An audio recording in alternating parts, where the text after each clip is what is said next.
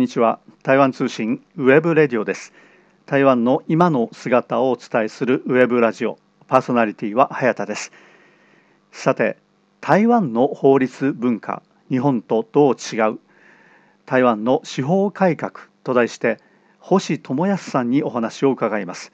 このインタビューは全4回でお届けします。今回はその第1回です。台湾では司法改革というのが大きな選挙があるたびに取り上げられ大きな政治課題となっています。一体何をどう改革しようとしているのか。そして台湾の法律文化は日本とどう違うのか。こうした中で日本では決してうまくいっていない裁判員制度が台湾では新たに導入されることになりました。これを中心に台湾の法律文化を見ていきたいと思います。お話を伺う星智康さんは台湾の内部事情を語る上で最適任者です。台湾に30年住み台湾大学法学部博士課程に学びました。この星智康さん裁判官検察官弁護士など司法に携わる人たちの先生を務めていらっしゃいます。台湾と日本の法律を比較する星さんの講義は大変に人気があると聞いています。こうした司法関係者だけでなく立法委員つまり国会議員ですね。政府関係者企業関係者などとも日常的にお付き合いされています。その星智康さんが台湾の法律文化が日本とどう違うのかリアルな台湾を深掘りしてくださいます。全4回でお届けするインタビュー第1回をお聞きください。はい、今日はどうもありがとうございます。いやいや星智康さんです。はい、星さん、実はこの台湾にですね、まあ、長く住んでらっしゃって、はい、あのかなり特殊な身分なんですね。いや、えー、特殊変わ変わった。変わった。変わった。はい。あの一般の日本人には経験できないような経験。まあ、まあ、長い分はい。いろんなとこ、うん。まあ、そういった、えーまあ、星さんから今の台湾の状況をどのように見れるのかということでお話を伺いたいと思うんですけれどもちょっとまず簡単にですね、はい、自己紹介を兼ねて。もともと日本人なんですけども、はい、もう台湾30年近くいますで台湾大学で博士まで法学部を行って、はい。はい、えー、今はあの法律関係の裁判所とかもしくはあの弁護士会とか、そういったところでまあ、日本法関連のあのこととかもしくはあの法律の文献の翻訳とかまたはあの場合によってはリクエストでこういう日本語会話とかを教えたりしてます、うん、なんであのそうですね。公務員関係の方のお付き合いがすごい広いあとあのもう20年近くあの立法院の方に出入りしてましてあの昔は某党だけだったんですけども、はい、今あのまあ党派を超えたあのお付き合いをあの先生方が例えば日本側で何かあるっていう場合に呼ばれていったりもしくはあの日本企業が何かこうトラブルにあった時にお願いをしに行くのの橋渡しをしたりっていうようなお仕事をしてます、はい、かなりディープな仕事うんまあもうありますけども まあ基本的にはあの、あれですね合法の域を出ないということで、はい。まあ、橋渡し役というそうですね。橋渡しをしたりもしくはあの、うん何かあの台湾の側台湾の側がこう表に出れないようなことを、まあ、日本人の身分で言ってみたりしますね逆もあります、はい、今特にほら日本人が中国行けないっていうような場合に代わりに中国行ってみたりもします、まあ、いろんなところでその教えてらっしゃる先生やってらっしゃる、はい、でまああの大学などでも先生やってる、はい、あそうですね。大学もやってます、はい、あのこうしたそのえ法律家の人たちですよね。裁判官であるとか、あの検事さんであるとかだと思うんですけれども、はい、そういった人に教えるというしかも日本人がですね、はい、えー、そうした法律家に教えるというのは、はい、他にいないですよね。台湾まあ、うん、いることはいるんでしょうけどあのですねもう僕も長いですし、はい、1週間にまあ裁判所12ぐらいもありますからね。そこまでやる人多分いないです。要するに裁判官や検事さんたちの先生そうですね。あと弁護士もあ弁護士も言ってますんで。みんなほらあの、うん、もう台湾大学も長くいたんで、はい、同級生やら先輩やらがもういっぱいいるんですよあやっぱ人脈の人脈の世界。そういう関係もありますしそもそもあのほら、ええ、僕あの日本で大学まで出て、はい、もう一回台湾で大学入り直してるんで、はいはいはい、こう日本人の角度から見たものと台湾でこうゼロからもう一回法律を始めて、うん、台湾人の角度から見たものを両方比べてこうみんなに教えてあげられるんで例えばあの日本で裁判員裁判がもうダメだと、やめようっていう話まで上がりそうになってるというのが台湾で例えばあの政府の人がそうですね政府が日本から学者を呼びましたと、うん、で講演をしてもらいますと、うん、そういった時に日本の先生って「ああ日本これ大失敗なんですよ」とは言わないですよね、うん、一応日本代表って言ってるわけですから。でもそういうのをじゃあ市民感覚でどうかとかもしはこれが台湾だとどうなるかっていうようなことをこう日本人と台湾人の両側から分析して教えてあげるっていうのが、まああのメインというか僕の売りなんで、そういう点ではあのいろんなとこから呼ばれて話をしに行ったりはしています。なるほどなるほど。あとあのうち実家が花屋なんで、はい、こう一般的な小習慣とか例えばあの、日本人で家の前家の前こう吐く時に、はい、自分の家の前だけ吐く人いないですよ、隣もちょっと吐いたりするじゃないか、向こうとか。で台湾逆にこう自分の前のとこからゴミを外側に出したりしますよね逆にでそういうのの違いで、うん、じゃあ実際日本人でじゃあ隣の人が吐いてくれるからうち吐かなくていいやって思う人ってあんまりいないんですよね、うん、なぜかと。なんで綺麗なのにまた吐くんだろうっていうのをこうみんなと話し合ったりするわけですよ。だから何て言うんだろう。法律そのものっていうよりも習慣とか倫理とかそういうこう学校とか先生が教えられないようなものをこう一般的な日本人の立場に立って教えるっていうよりはこうお互いに理解していくっていうのをメインに置いてるんで、まあ、そういう面ではすごい特殊なことをやってます。面白いでしょあの考えの違いがよく出て。その違いが現れるところって特になんか一つ、えー、いくつか現れるところ、えー、特にかんあの違っているなと感じられるのいくつか例挙げていただけいくつかですかうわいっぱいありすぎて分かんない。例えばね。例えば、さっきのあの、えー、お掃除ね。お掃除はよくある、はいはい、あとなんだろう。例えばあれですよ。あの一番分かりやすく簡単な話は、うん、台湾人のすごい多くの人が誰かから学んだかは知らないんですけど、うん、日本人は他人に迷惑をかけるのが嫌いだっていうふうな覚え方をしてるんですね。で、うん、こうよく聞いてみるといやテレビでもそう言ってるし日本に留学した友達がそう言ってるしまあ大概みんなそう思ってるよっていう話をするんだけど、うん、でも実際日本人やってて他人に迷惑をかけることが嫌いっていうのはまあ結果としてはそうなんですけど根のとこにあるのって、はい。結局あの迷惑をかけたことによって自分が被る不利益なんですよね。もっと裏の方にある、うんうんうん、例えば夜中の11時にアマゾンが配達に来ましたと、うんうん、でノックをしたら隣近所に悪いからノックをしないでくださいと、うん、置き配でいいですよっていうような指示をした場合にあ日本人すごいよね。隣に迷惑をかけないことまで考えてノックしないでくださいなんていうこう指示を出すんだってまあそういう意味ではそうなんですけどでも実際はノックをしたことによって隣うるせえなと思われてまああのいわゆる村八部的な話に入っていくのが嫌なわけでしょ、そこの後の部分は僕らは表に出さないじゃないですか。口でも言わないし。でも心の中では分かってるじゃないですか、うん、あこれを今言ったらあの排除されると。こう弾かれると、でこういう日本的な村社会というかこういう長い付き合いの中でこう角を立てないようにしないとこう長く続いていかないんだよっていうようなことは僕ら言わないですけども心の中にあるでしょ、うん、でもそれを外人から見るとああ日本人すごい迷惑かけないことに必死。すごいないいなっていうのは違うもんですよね実際に見てると。でそれを彼らにこういや実は裏にこういう考えがあるんですよ。っていうのを言っても彼ら的には分かんないんですよね。っていうか分かんなくてもいいじゃないか別にちょっと日本に来るぐらいの外人なら「あ街綺麗だよね」より静かだよね。でいいじゃないか。静かだから静かにしよう、はい、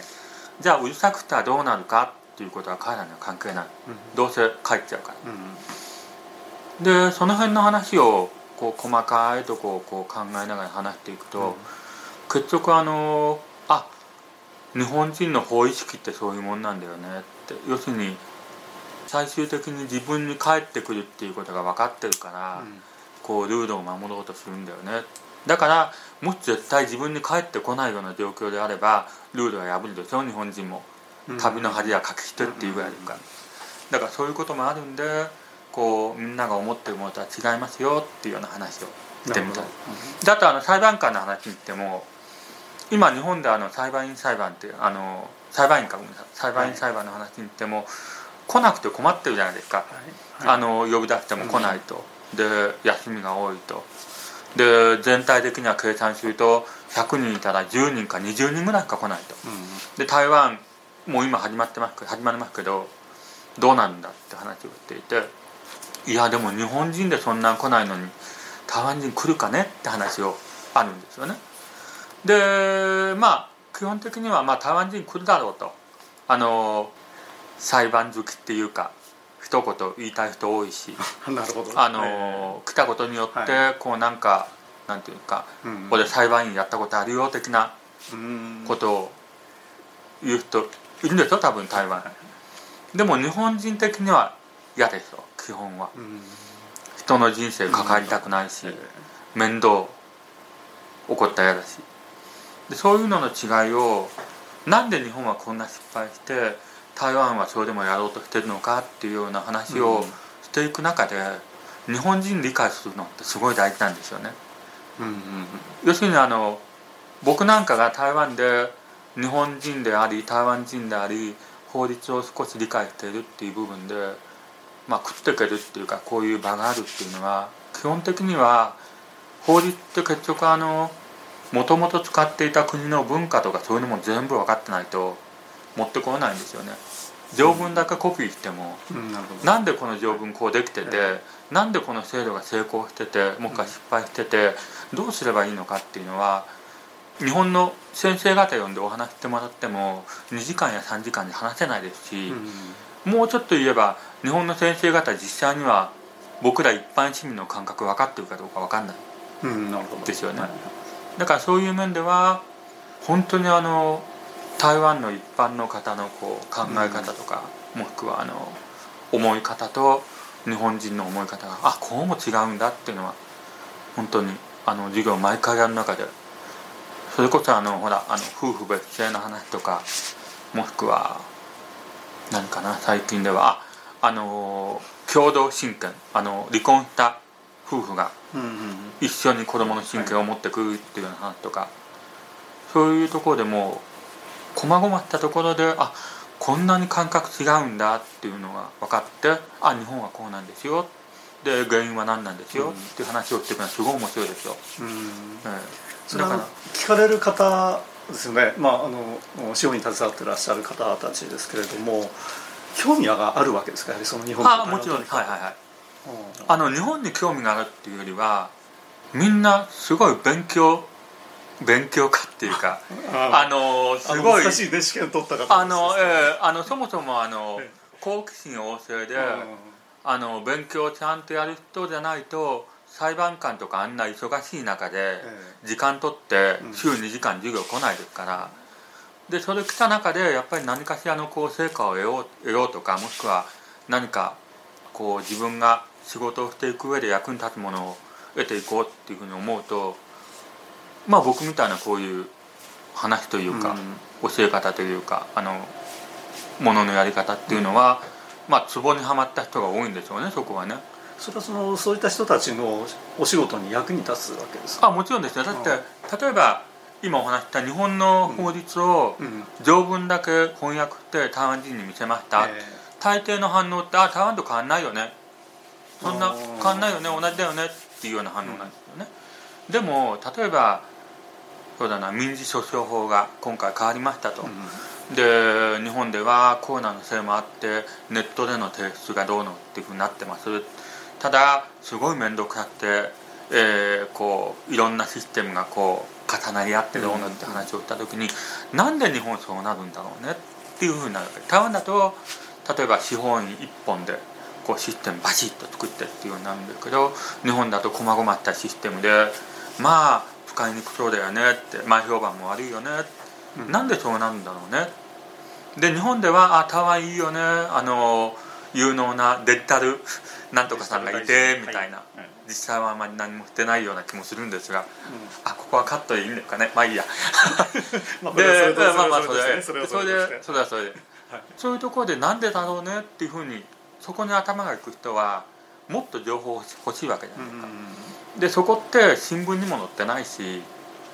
ネットニュース見てもダメだし、実際あの日本人とこうお話ししないとダメなんですよね。で僕らはなんだかんだ言って少なくともあの一般の日本人としての教養ぐらいは持ってますしまたもしくはあの専門的な分野でこう細かい情報をこう見てるわけですから日々、それを日本人的な立場で分析をして正確に中国語でこう伝えてあげるっていうことをする、とまあ彼らにとってはまあすごく有益な話なんですよね。でそれが台湾の立法やらもしくはあの司法的な何か考えをしていく上で役に立つっていうようなことがあるはずですよ例えば最高裁でも授業があるんですけども最高裁のあの裁判官に今こういう話があるんだと。あの話し合ってあの事件具体的なものではなくてこういうことを制度的なものを話してると日本どうなってるのか教えてみたいな「ああいいですよ。じゃあ次の授業やりましょうね」って言って、えーと一般的な文献を持ってきた上であの、まあ、日本ではこういうふうに言われてるんですけども、うん、実際この背景っていうのは実は1980年代にこういうことがありまして、うん、でこういうふうになっててこうなったんでだから今こういう結果なんですと。なんで結果だけ見るとおかしいんですけど実はこういう流れがあるんで、ここは大事にした方がいいと思いますよっていうようなことをお話しすると、うん、あなるほどねこれで分かると。と言って向こうがそれをこう今後のこう法律的な何かの中で生かしていくっていうのはあると思います。場合によっては判決に影響。もあるかもしれませんが、ね、そこはあの、うん、職業上言えないんで向こうも、そね、そこはあの一般論としてのお話なるほど、はい、そうした法律に携わっている台湾の人たちにとって日本のそういったその状況っていうのを理解するということはあのまあ台湾の法律もいろんなあの国ですよね、えー、アメリカであるとかヨーロッパであるとかいろんなところのものを持ってきてると思うんですけど、日本っていうのはどういう？基本日本も同じで、アメリカいわゆる、えー、英米法のアメリカイギリスと大陸法と言われてるヨーロッパの法律で例えばドイツ、フランスは大陸法ですよね、でアメリカイギリスっていうのが英米法で。この4つの国っていうのは基本的に留学時間にすりゃいいわけですよ。でも誰もが思ってることなんですけどドイツの法律直に持ってきて使えるかともしくはアメリカの法律を直に持ってきて使えるかっていうとやっぱりなんかワンクッション欲しいんですよね、理由として。あの日本人ってあんま中国とか台湾の法律見ませんけども、台湾からすればドイツの法律こうなってますもしくはあのアメリカの法律こうなってますっていうよりも日本でこうやってますっていう方が一般受けはいいですよね。ワンクッション間にあるわけですからなぜかっていうと日本も結局はドイツとアメリカ見てるわけですから、ね、でそれであドイツとアメリカからいろんなものを持ってきた日本が成功してますくはこういう法律ができてます、で台湾にももう山ほどドイツ留学組アメリカ留学組いるんですけども、日本から帰ってきた人っていうのはやっぱそれなりの地理を持ってるわけですよ。要するに文化的にも歴史的にもね、近いですしましてあの立場的いわゆる自分たちのものではないドイツやアメリカのものを持ってきてあ自分たちがいいと思うものを作りました。でうまくいってます。じゃあ台湾も同じようにドイツやアメリカから持ってきてなおかつ日本を参考にすればもっといいもんできるでしょう。なるほど。もうそこで一回解釈されてるわけですね、えー、そうです。ここに成功例があるじゃないですかでなおかつ日本っていうものそのものにネームバリューというかこうなんていうんですかね。台湾の方がそもそも嫌いではないものがあるじゃないですか。まあ一般的にそうですけれども、それが法律界でもやっぱりそうなんですか？それはそうですよ。ええ。まってほらあの経済的なこうなんていうんですかつながりが強いんで、はいはい、日本人が台湾で起こった事件とか、うんうん、もしくはあのビジネス的なこういう問題とかそういったものもいろいろ絡んできた場合になんだかんだ言ってこう制度的なものやもくはあの歴史的にこうおじいちゃんおばあちゃんからつながってきているこういう道徳的なものとかいろんなものを掛け合わせて、結局あの同じような方向に向いているっていうのはありますよね。向いていなくても日本の側をとりあえず見ておけばあの立法院で例えば法案を通すっていう時でもあ日本はこうやってますよっていうのはすごい参考にされますからね毎回ね。僕そういうの偉い呼ばれますから。夜中の3時号電話かかってきて。なんで夜中なんですか？あのごめん忘れた。明日ちょっと会議あるんだけどさ日本のこの法律ちょっと教えてみたいな